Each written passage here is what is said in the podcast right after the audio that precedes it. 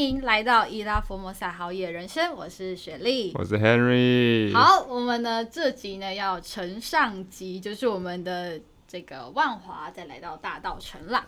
那大道城呢，我们决定要录第二集下半的原因，是因为我们觉得这里实在是太多好地方，还来不及讲了。对，那我们这一集呢，首先我们开场的，现在等一下的这个进场就要请 Henry 用一句话向外国人介绍霞海城隍庙。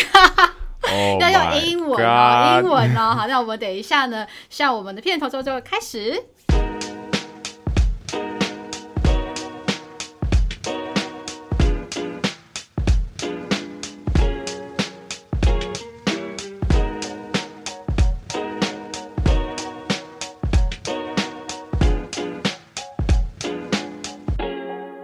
好，那我们欢迎回到我们的频道，我是雪莉。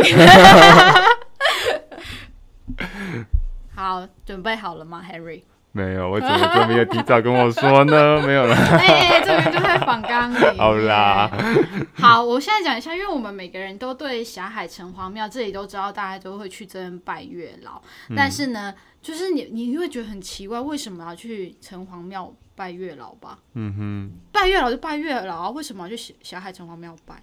对啊，为什么？为什么啊？这不是你回答吗？你现在用英文回答呀？没有了。好，那你用两句话英文回答我的问题。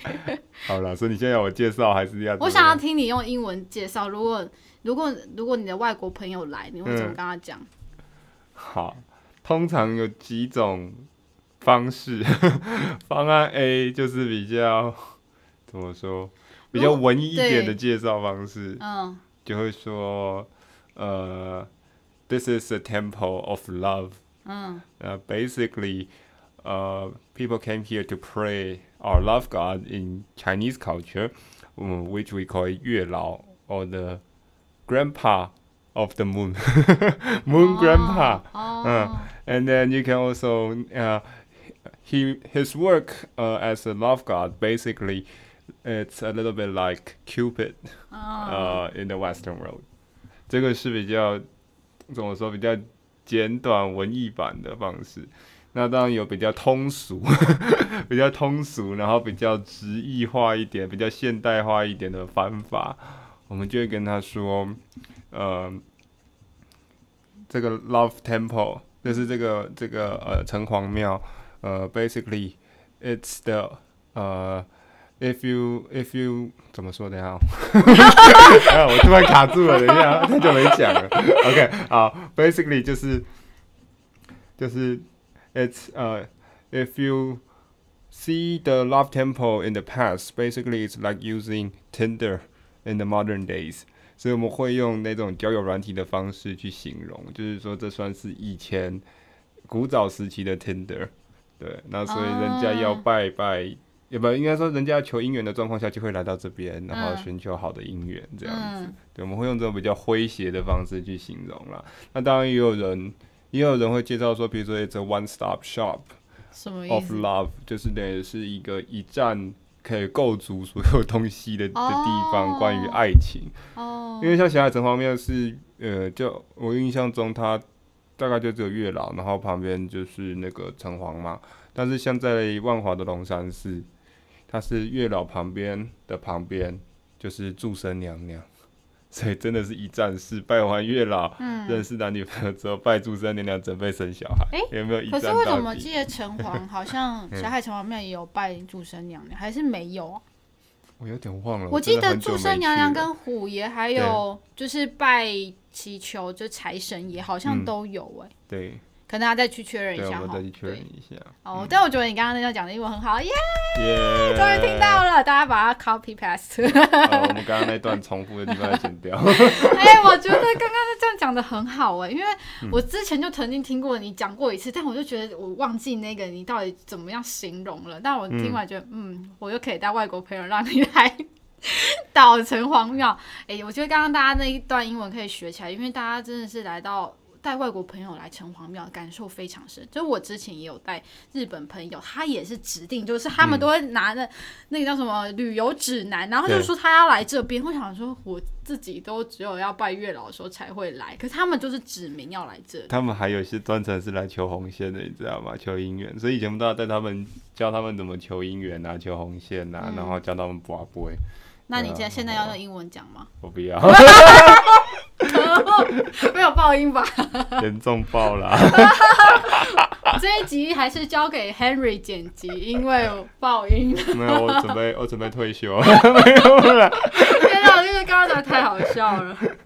啊，那怎么？那那如果说他们要来求姻缘、求红线，你会怎么样跟他们讲？嗯、因为这礼俗很难理解啊。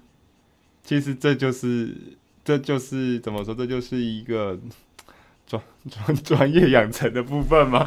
没有啦，就是变成说你你倒酒，大概就会知道怎么样去翻译这些礼俗，包含是从从那个叫什么来着？右门进左门出，类似这种吗？对，右门进左门出，龙门进龙门进虎门出，嗯、然后。呃，那个叫什么？那个博杯，嗯，圣杯，圣杯，笑杯，然后没有波，然后还有什么？还有那个千师，有没有？啊、其实以前最怕的是千师，嗯，有时候朋友他们抽的太开心了，抽完之后就跑来叫你翻译。可是呢，我觉得千师没有那个在那边庙的住持，完全无法耶。千师很难，就是第一个它是文言文。所以我我们拿，如果他拿来问你一遍，第一个你要先了解他从文言文翻成白话文，再从白话文转到英文 或日文，这时候你就嗯好。对，要是在脑袋迅速翻译这样子吗？对，但是其实我们应该这样说啊，我们有一些东西，有时候你也没办法很直译的直接翻出来。或者是你不可能像谷歌小姐这样，就是直接翻的那么的，应该说令人傻眼嘛。有的时候，对，所以有时候我们就会用一些故事的方式，或者是用一些其他可以去形容的方式去形容。嗯，对啊，嗯。啊，你没有要讲哦？我现在正在期待。我突然觉得我今天走错棚了，是不是？我们刚，我刚刚跟我刚刚我们开录前还跟黑人说，这段我们只会稍微提到，你只要一句话讲。对啊。好了，既然既然都这样子了，那我们就直接公公开一下后后后面的部分。我们可能会开放几集会全英文录音。啊，我应该负责讲中文吧？我讲中文，然后你讲英文。你最后会变成百灵果。Oh my god！实施全英文政策，No Chinese please。OK。可是我记得你之前讲过一个故事，就是你外国朋友不是有问过你说，到底如果你是夫妻，能不能拜？对。然后。拜了会怎么样吗？对对啊，那所以到底是怎样？或者是像男女朋友到底该不该拜？对啊，因为我们知道有些庙是不能男女朋友。这个这个对我们来说其实挺尴尬的事情。嗯，所以为了避免尴尬的事情发生，通常我都直接建议说不要拜。你只要身边有男女朋友就不要拜了。因为你想想看，如果你跟他说可以拜，好，他去拜了，他一定会很开心，今天要卜杯。那今天如果他问的问题是说我身边这个女生适不适合当我女朋友，结果你保了三次都是秋 boy，。那你不是就分手了？那这样问题是谁会怪到我们头上嘛？所以我们干脆就是说的保守一点，就是啊，看你啦。但是，呃，通常有些人觉得说啊，身边那个就是 就是一辈子的，他就不会去拜了。我们会用这种方式把他尽量带过去啦。嗯，对啊，因为真的最怕就是有时候男女朋友或者是夫妻啊，就宝贝宝到最后在那边吵架，那真的是挺尴尬的。就有点像是算命的感觉一样啦，你不能把它当做是一种算命的形式去问神。当然你当然你可以跟他说信者恒信这件事情，然后甚至我们有时候会跟他们说啊，像老一辈的，比如说我们阿公阿嬷，他们是相信你保波一定要保到三次同样的波，才是代表正确的答案。如果你只保到一次，就不是正确的答案。对啊，但是有时候你这样讲，客人就真的很认真在那边一直卜，然后给你卜了。我是朋友，就给你卜卜了一个小时还没走，因为他没卜到三次一样的，你就会疯掉。哦、对啊，原来如此。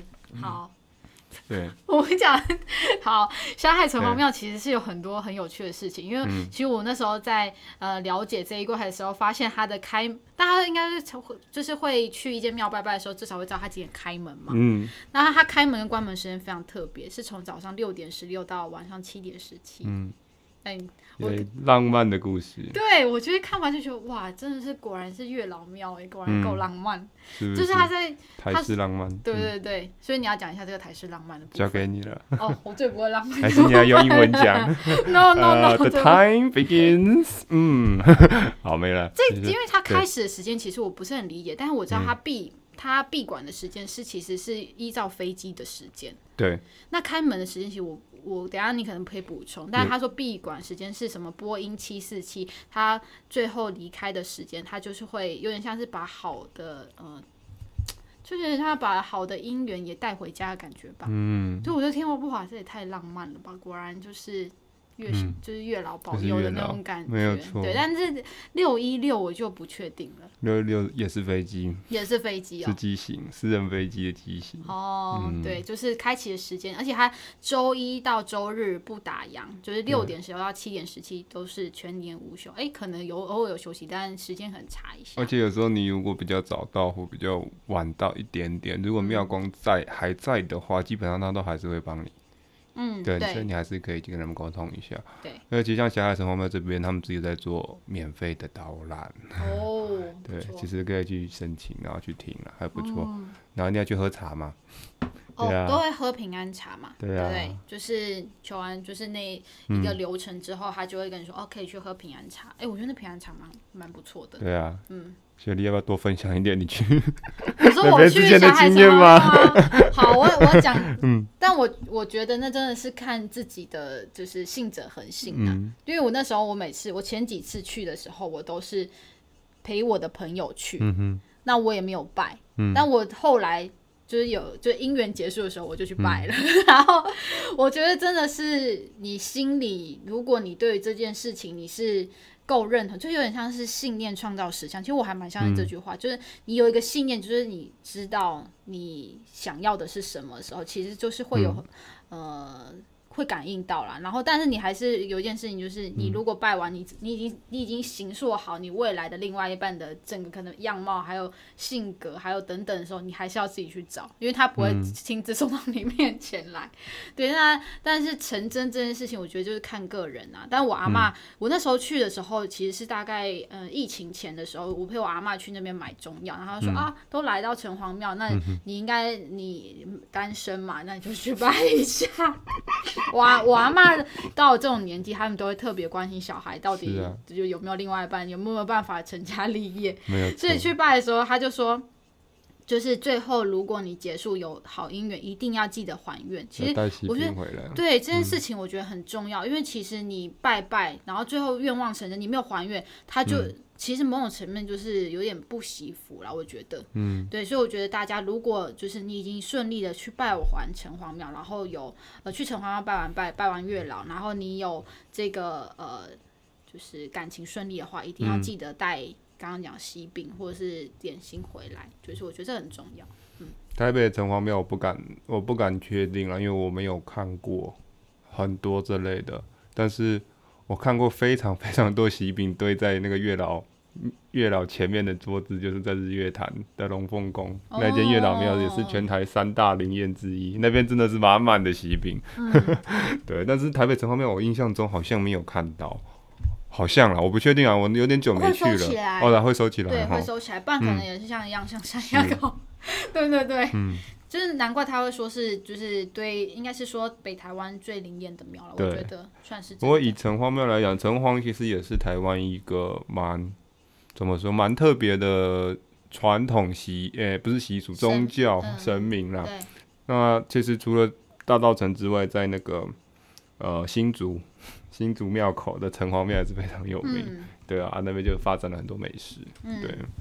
OK，、嗯、那我们就回到我们这集的重点，因为我们 我们已经不知道不知道要去哪里的天哪！Oh my god！好，我们这集要讲的主要的主轴是大道城。对，那大道城因为一定都会提到城隍庙这一块，因为不管你走到哪里，嗯、这一条大路一定通常都会先经过。是的。不管从哪里走，都会经过城隍庙。嗯、那接下来我们就会讲一下，其实我有后来发现大道城的范围其实蛮广的，并不是我们所想的那一个迪化街走完就结束了。嗯、它其实有分算是上下街吧，对不对？不止上下街，不止上下街，嗯、对它，所以它整个范围其实蛮广，从最靠近河岸到呃靠近内陆一点点，它的所所属范围还蛮广的。嗯，如果从呃北到南的话，可能大桥头到北门吧，对不对？对对对，所以其实是蛮广的。那当然中间有很多就是特别的建筑物跟商店，嗯、我们其实就是来介绍一下这些地方的。对啊，好。那我们就先让你介绍一下，嗯、因为我们在讨讨论这件事情的时候，太多东西可以讲了。那那时候我就说，那你只能列五点。你如果你觉得大道城你一定要只介绍，或者你必须要知道的事情应该是什么？这样，这真的是很困难，很困难，因为每个人的点都不一样啊。就像我觉得我上一集万华根本还没讲完，万华太多东西都跳过去了。对，可是没办法，不然这个要录到上中下集 就太可怕了，对啊。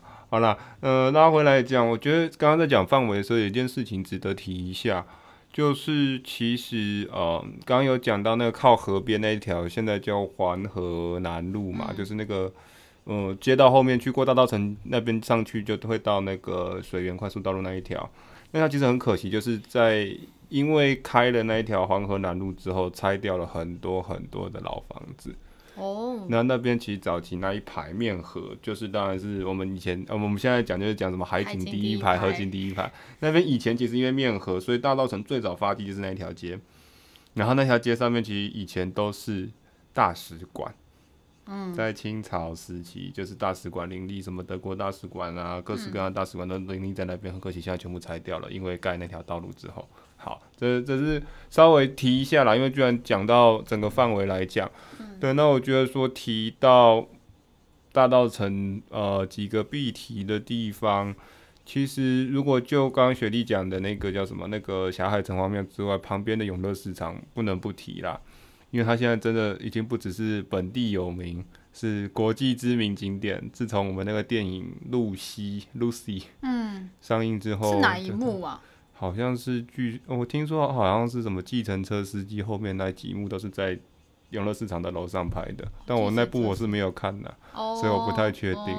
对，但是真的以前蛮多外国朋友来就会问说，哎，这一个他要去看这个市场。嗯，而且永乐市场我们在前面几集好像都有约略的稍微提到或带到过，不管是在。传统市场那一集，诶、欸，是传统的传统市场那一集有提过，然后特色街区那一集其实也提过。因为永乐市场在台北的一个角色真的是太特别了啦，就是像是布匹的集散地嘛，所以其实你去到从应该是二楼、三楼开始上去，就是全部都是布，各式各样的布的一条街，所以你要买各式各样布相关的东西，包含现在可能很夯的那个叫什么，呃，口罩套。我在疫情前去的时候，在那边每一家都是外面挂满口罩套，各式各样花色，然后你还可以客制化，对。但是我觉得永乐市场蛮特别。然后永乐市场其实我们讲了，除了楼上是布相关的，算是台湾布很重要的集散地之外，呃，不可不提的就是它一楼是传统市场，所以一楼还是有很多美食，然后很多生鲜杂货。呃，里面除了有几间那个日本料理是很有名，就是便宜又好吃，然后。以前疫情前就是说那个去吃的话，你如果是内用的话啦，旁边那鲑鱼汤是无限续，喝到饱。Oh, 对，那当然里面有一家非常有名的，就是我们郭董 郭台铭，台湾首富郭台铭就是很爱的一间油饭店，所以他小孩好像满月什么都是订那一间，对，就叫林和记油饭，嗯、对。那刚好郭董今天也很有名，我去我去买过，排了很久，他 一大早就在排，他就只卖几，呃，他就只卖三样东西，油饭、鸡腿跟红蛋。哦，真的厉害的店，只要卖几样。对，他就只卖这几样，然后 就可以排队排很久很久，对，而且不接受电话预约，那时候对，所以就嗯，但是这还蛮好吃的啦。可是提到永乐市场会提到这些东西，我觉得永乐市场算是，呃，也是因为它的。就是你可以在里面的穿街走巷，有点实境解谜感觉，觉得就是好像转错一条一条小小路，我就会转错地方，因为那旁边都是布啊，每一条街看起来都一样这样子，就常常在里面迷路。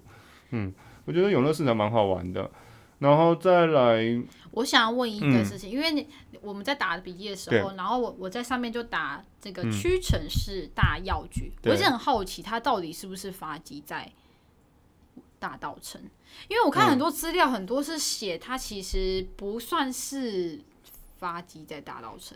对，我看到资料也是啦。嗯，那为什么它在这边会保留这个建筑呢？应该是说它是最早取这个名字的哦的药局，嗯，但是后来当然。被发扬光大是在香港，嗯，然后变港商，再又代理回台湾，嗯，对，所以其实他算是最早取这个名字，可是当时可能也没有所谓的商标权或者是什么，嗯、所以就久而久之被淡忘。但是那栋建筑现在是因为整个被重建之后才又保留下来，要把那个名字再刷出来啊，不然大家也都不太知道这个屈臣氏大药局。哦，嗯，但我觉得我记得他好像是台湾算第一间在做西药的吧。嗯这样讲没有错，没有错，对，其实就是跟刚刚讲的过去历史有关嘛。因为这边在 好像，sorry，一八六三年那时候开港通商之后，嗯，大量的人进来就会开始中药、茶、糖、樟脑就开始在这边做贩售，嗯，然后对，所以就会开始形成这些聚落，才会形成这些药局，嗯，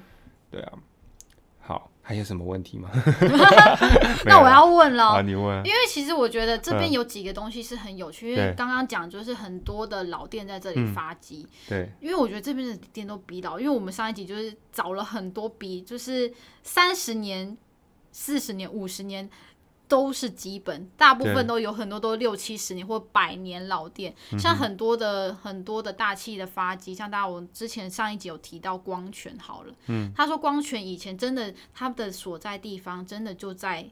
霞海城隍庙对面，他以前是卖什么？卖牛，他不是卖牛奶，他卖红豆汤起家。哦、然后他有一天，然后他就说，就有人就说他不想喝红豆汤，嗯、然后他刚好就是买了牛奶还是怎么样，然后把它加起来发现很好喝，所以红豆牛奶就是从他们的店发迹，后来才会变成就是畜牧业又什么养牛，他之后才慢慢的壮大，所以他其实发迹的地方是在大稻埕，哦、但他最早卖的并不是。牛奶，哎、欸，他啊，他最早卖的是 牛奶，然后后来加了红豆汤，才有红豆牛奶跑出来。太酷了。对，然后就觉得哦，真的是很有趣。但还有其他间，嗯、还有一间我觉得算是很漂亮的古建筑，然后也是跟产业有关，嗯、就是台凤，你知道吗？凤梨，凤梨工。对对对对对，哦、就是现在的那一栋那个叫什么星巴克。嗯哦，就是我说的那个古迹，对对对对对对对对对，嗯、对，就是你上面有写那个嘛，就古迹遇上星巴克。其实我那时候在查这些时候，还有更有趣的事情，嗯、你知道它上面是饭店，饭店，然后它还叫什么？它叫什么？台北城大饭店。对，叫台北城大饭店。而且它以前好像还不存在，它是后来之后才盖上去吧？嗯、就有点像是旧的老建筑再加新的元素，变成一个新旧融合的。就是跨时代的建筑吗？可以这样讲。它算是台湾首例啦，首例成功的把古迹跟现代融合。嗯，对啊。不过像呃刚刚提到我有写当古迹上星巴克为什么？因为其实呃以以我们讲的这一这一个区块万华跟大道城来讲，两边刚好都有一间星巴克是跟古建筑有关。嗯，对，大道城这边就是你刚刚说的台凤，然后旁边是饭店。那在万华是有一个跟那个林家万华林家有关系，也是一栋很漂亮的老建筑，然后它也是变成整栋，诶、欸，应该算是独栋的那个房老房子，也是变成现在变成星巴克在经营。对，那星巴克其实真的还很有时候还蛮在地化的、哦，就是遇到古迹，他就想办法融合进去，因为它里面都保存着当时的状况，嗯、所以进去好像就回到那种古时候来到上海的咖啡厅的感觉。嗯、对啊，我觉得蛮好玩的。嗯，刚刚那一栋我要补充，就是你刚刚有说，嗯、呃，下面的三应该说呃一楼、二楼、三楼，它是就是古建筑。嗯、然后为什么我会知道它真的是台风？你看它的那个呃 mark。嗯哼，它的 mark 上面就是还可以看到凤梨，嗯、就是就是很可爱耶，就是他就写一个，啊嗯、好像是写他的名字，好像叫金泰宇吧，然后他是用凤梨去把它包包着那个字，嗯、就是你走过去的时候，你真的是很难不很难不注意到这么漂亮的建筑，可是你一看你会发现，嗯、哇，这真的是充满着。呃，我们会说，其实古迹为什么要保留下来？因为它有点像是新旧融合的一个载体。嗯，你必须在这边，你才会了解到它以前的一些脉络。我就觉得，哦，其实坐在那里面喝咖啡，其实也是某种程度就是一种，嗯、呃，享受吧。对，好了，偷偷说，这间其实是亨利很常出没，或是常常躲在里面的地方。对。哦，原来你这么熟悉这个地方。这这间我很爱去，因为它第一个古迹很漂亮，然后第二个是它楼上空间其实蛮大的。嗯。对，然后它里它其实二三楼之间还有一个包厢区。嗯。通常早一点去没人的话。嗯。你还可以在那边开读书会。哦。对，所以我自己其实以前周末有时候为了找灵感，或者是无聊要去大道城踩线，我都是往那边躲。嗯、所以你们要要找到我很简单。你家应该不住在那里吧？现在跑那么远。但是对，就是这样。对啊，OK、嗯。那再来的话，我们会说，如果你还是会来到大道城，其实你会发现很多，你会觉得很像蛮文青的。他现在是不是有一些、嗯、呃地方的组织进驻，让他这边？呃，有一些新的呃，怎么讲，文创商品或文创的气息在里面，为什么会有这样子的感觉呢？其实大稻城怎么说比较好？应该说它是一个以台湾来以台湾历史街区来讲了，算是一个新旧融合。像你刚刚说新旧融合。融合的非常好的一个区域，嗯，所以它相对来讲保存的算很完整，在古迹方面，在什么方面？那当然里面，当然里面有一些重要，应该不算重要，就是比较有名的一些一些，应该说公司嘛，或者像你刚刚说的文创商店啊，像那个岛内散步嘛，他们就这里发迹的，嗯、算是做。导览，呃，城市导览相关走读活动起家的旅行社，嗯、那他们老板因为本身就是大稻城人，对，他好像在那个慈惠宫那边。出生的吗？是吗？那、欸、是什么慈幼吧？慈幼宫吗？对，应该是慈幼吧。哦，反正我就看我记得那个庙的附近好像很多很厉害的美食，嗯、然后他就说那是他的。那个是啊，那个是慈圣宫拍。慈圣宫。慈圣宫对。太多庙了。讲错。没有慈，因为我想成士林夜市那一间。哦，不是不是，对，慈圣宫。慈惠宫应该是士林夜市那个。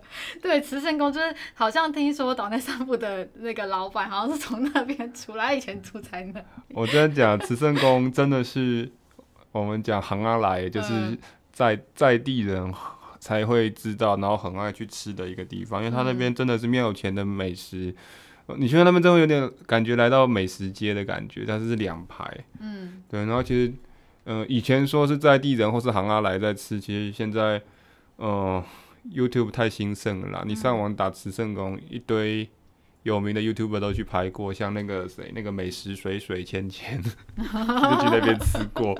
然后一些知名的 YouTuber 都常常拍那边的美食，所以它其实慢慢开始夯起来了啦。那我觉得它是蛮特别，就是在它真的就是印证了台湾我们在上在前几集也有讲到，就是真的是庙前面出美食，然后形成了一个聚落。然后你其实它是一个半算是半露天的状况下在那边吃饭，有点像来到法国。然后你坐在一个河边的的露天咖啡厅，有没有？我们在形 塑那个感觉，嗯、对，就是那种感觉。但我觉得是不是以前的人都在吃饭，对也是说是在那个庙的前面，然后摆桌子在前面吃饭。但有点他们、嗯、我们行宿的好像比较像在榕树下吃饭的感觉吧？对，就是、对吧？对不对？就是那首很有名的歌，嗯、你要不要唱一下？我不会，不要暴露我的年纪。对，我我是你这样讲，我就有一种感觉，就是以。法国人就会坐在那个河岸旁边，嗯、那台湾人好像就是华人比较多，坐在榕树下的感觉。路边一个 没有啦，然后呢，在榕树下还要下个象棋，对对对对对，然后喝个老茶在那边，然后呢，对大家这边相聚相欢这样子，嗯、对啊，这台湾的特色啦。然后如果你要讲文创或者是讲一些特色的商店，其实我觉得。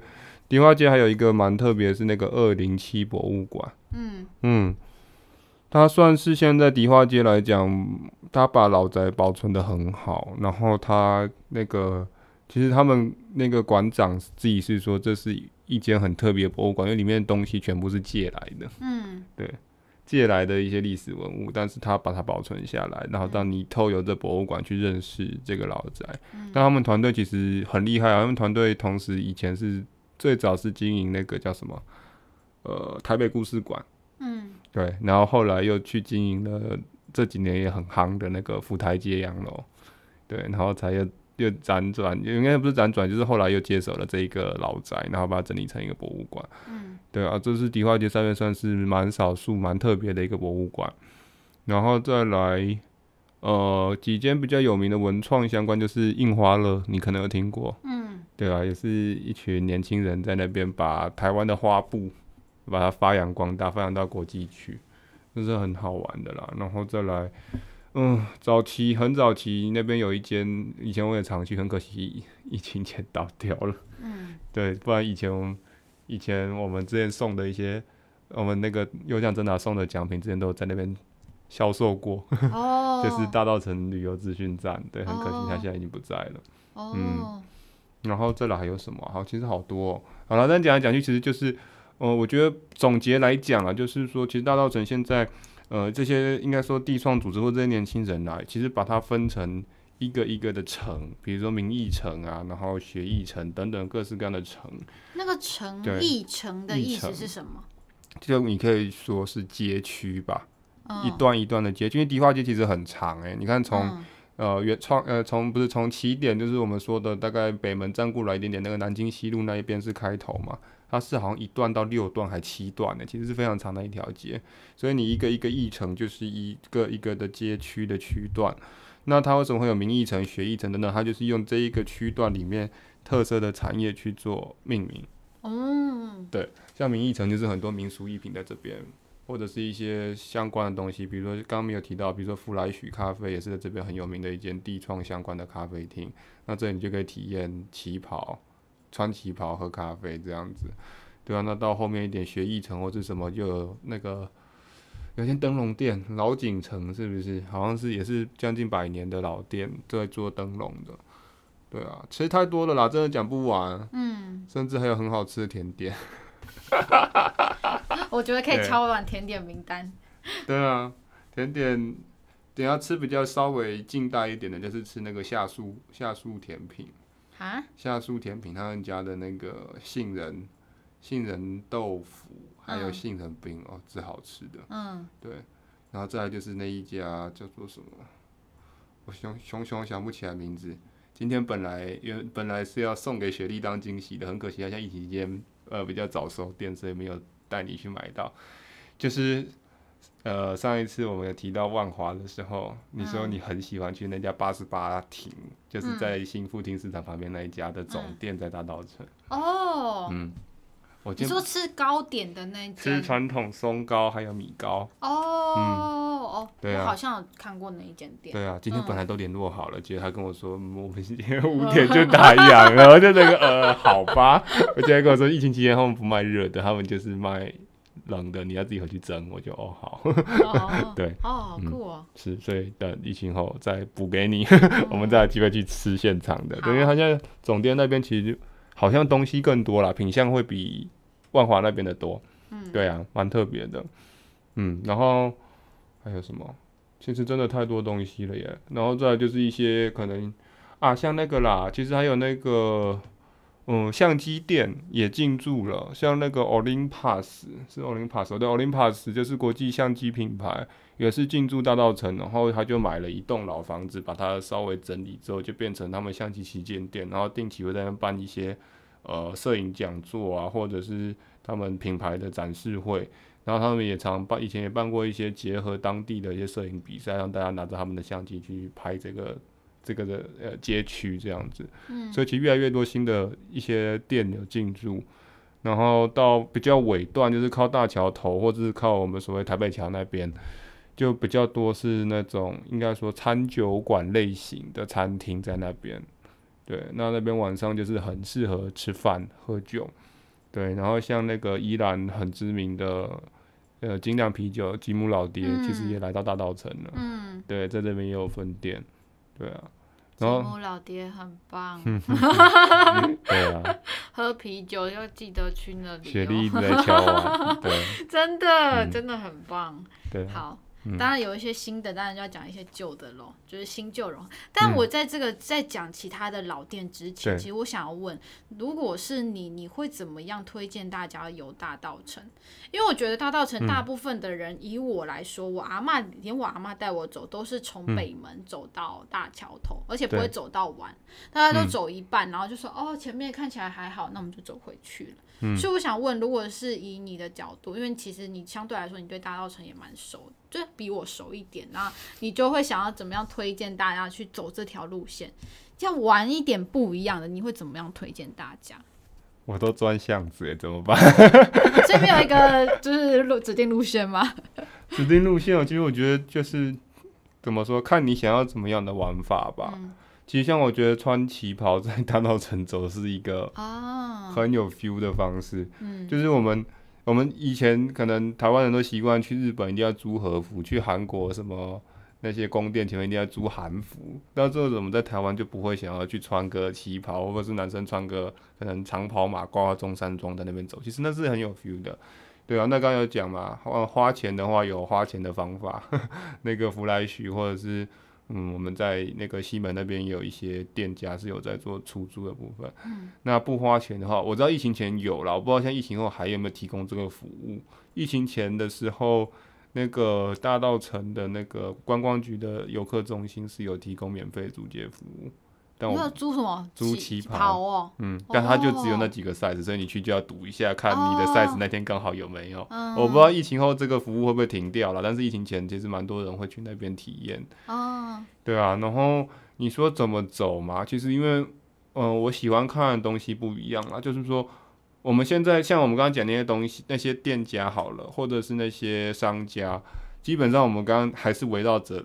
一条街就是迪化街，但简单来讲，刚刚雪莉前面也有提到，嗯、大道城范围很广，不止迪化街。嗯，虽然说现在大家知道或是印象比较深刻的还是以迪化街为主，不管是因为城隍庙在这边，嗯、永乐市场在这边，但是像呃，我之前在我们粉专有 po 过那个有机茶行，它就不在迪化街的范围里面，它离迪化街有一点距离耶，也是要钻巷子。对啊，所以我自己有机茶行很远呢、欸嗯，很远。对啊，然后它已经到底，然后再拐旁边一点点，是不是？然后你刚刚讲的那个台凤，就是星巴克，也是超远，真的要走一段路的。所以我以前以前我以前几种走法呢？以前有时候就是从星巴克那边出发嘛，因为我很爱去那星巴克那边喝完咖啡，我就走走到有机茶行。然后继续喝茶，喝完咖啡再喝茶。然后我就去那边拍 拍那个老茶老那个老茶的这些制茶的程序。嗯。然后之后再从有机茶行穿到那个后面一条巷子，一穿就会到永乐市场。嗯。对，然后再从永乐市场那边拐到城隍庙去。嗯。这是一种走法。对，然后另外一种就是你说的，我们如果不从北门走，其实从北门走，北门走的好处，只是北门走过来，可能有些人不知道，北门走过来中间有一间那个中药行。这几年也是老翻新，翻得非常的好，现在变中药博物馆。对，然后你去那边就可以体验到我们上一集有讲到的药签，他那边有制作药签让你去体验。对，那所以从北门过来就可以去玩这个啦。如果你是从大桥头这边，也有大桥头的玩法。大桥头这边过来，呃，坦白讲啦，很多人不会从大桥头这边走过来，或是从大桥头这边结束，是因为大概呃，我们这样讲从。南京西路这边开始，就是从城隍庙这边开始之后，算过去是，呃，民生，对，民生民权，大概到民权东路这边，就是大概过民生东路之后，店家就开始少了，然后就开始比较少那种有名的店家，当然不是没有，是呃，就是相对来讲比较少，所以大家会觉得说，啊，我走到民生东路这边就好了，我不要再往后走。嗯、但其实后面还是有一些啦，比如说像靠近台北桥下。出来一点点，就是有一间那个算是大道城很有名的，过年会必买的那个肉纸店。哦，肉质，嗯，就像肉松、肉干、肉质那种。对，它是把猪肉干做到薄的跟纸一样，它的杏仁肉质非常有名，就是叫江记华龙。嗯，对，那间江记华龙，对，这个字，那 名字好难记。那一间也是，大概你如果过年前后要去买，你没有排个一两个小时买不到。是买肉质而已？对，就是薄的跟纸一样，然后烤的脆脆的，它不是那种 QQ。我们一般吃肉干。是 QQ，它是脆的，嗯、然后里面有杏仁，嗯，很好吃。那个真的是拿来配电视一绝，配电视。那这这这集没有夜配啦，但真的是那个我自己很爱买。对啊，然后我喜欢逛到尾段，是因为尾段比较多那种嗯卖传统的东西的地方。像我曾经碰过朋友，他们就是要买那种什么，可能是你阿嬷会在用的那种，那个叫什么？他们台语叫米拿，就是那种竹筛或者是竹盘，就很多竹制品，然后可以做碗、做盘子、做什么？嗯。对啊，那你要找那种东西，真的只有靠后半段的迪化街才会有。对，然后再来就是我们刚刚讲的嘛，就是你你跳开迪化街之后，其实往左边就是往市区一点方向走，重庆北路，呃，不，先是碰到延平北路，延平北路再过去重庆北路，再来承德路。好，不用走到承德路这么远，延平北路跟重重庆北路中间这一段，其实也很多老店在这边，包含在那个延平北路那边跟凉州街口。有一个仁安医院，是当时台北好像最早最大的一个西化的医院。嗯，那个医院现在还保留着，你还看得到那牌子。它现在变一个社造中心，就是一个社会再造的中心。嗯，我去那边参观过，它里面还保留着当时的一些设备什么，还蛮好玩的。然后旁边有一个传统市场，里面也是有非常有名的那个红烧肉啊什么的，就我们以前也会跑去那边吃。然后你过到那边后面，再就是那个嘛，也是比较在地一点啊，可能观光客比较不会去，就是那个叫盐山观光夜市。盐山观光夜市东西超好吃的，那个也其实也算是比较大稻城的边陲了啦。对对对，对，但是那边也是很多美食。哦，对耶，你这样讲真的有那个印象。嗯、然后当然再来，你往河边走。河边走，现在这几年其实越弄越好嘛，就是那个货柜市集，嗯，晚上其实适合情侣约会嘛，所以你拜完月老，如果刚好找到另外一半带去那边就 有这种刚好，就旁边的这边这一位是，你想要有人在旁边一起拜，那应该也是有需要，是不是？你突然觉得手上好像被绑了什么东西，一拉，哎，怎么是你？太会想象了，其实是衣服不小心勾到，有没有？应该说掉了丝巾算了，太夸张了。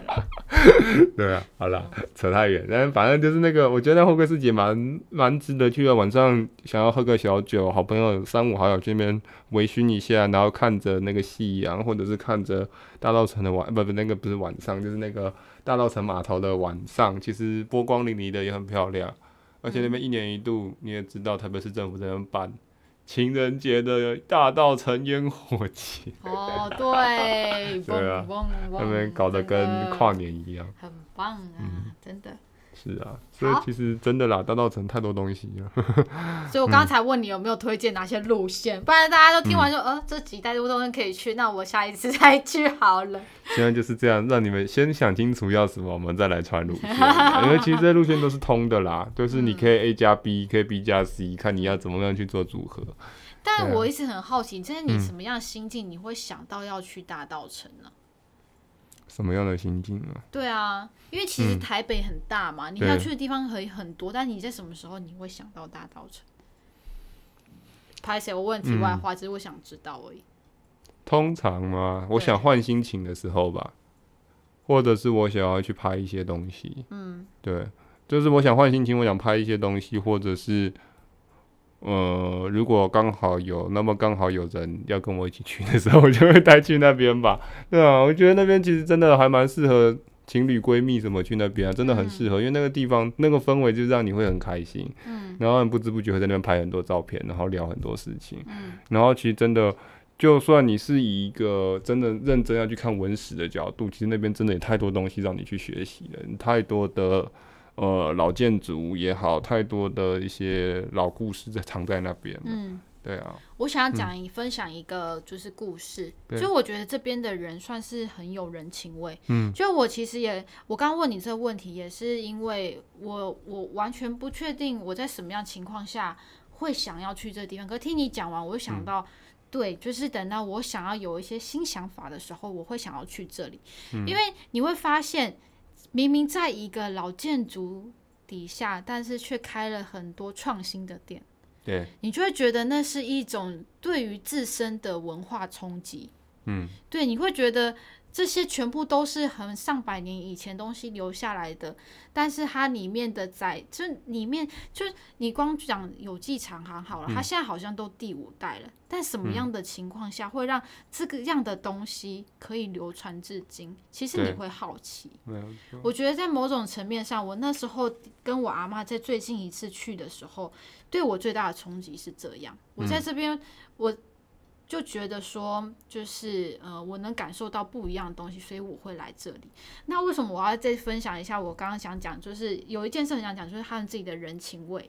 嗯，那一天就是我们准备要离开，那因为阿嬷的年纪比较大一点，她不方便走，但是。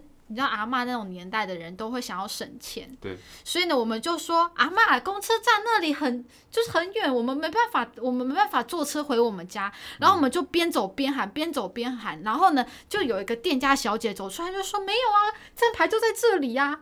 你知道我们不要让我们阿嬷搭公车，可是那个在电影院小姐就很热心的跑出来说公车站牌就在这里，你懂那个感觉吗？然后我们就跑，我们就听到这句话，我们就觉得。很好笑，然后我们就冲过去跟那个店员小姐说：“我们就是不要让阿嬷搭公车，所以我们才要叫计程车。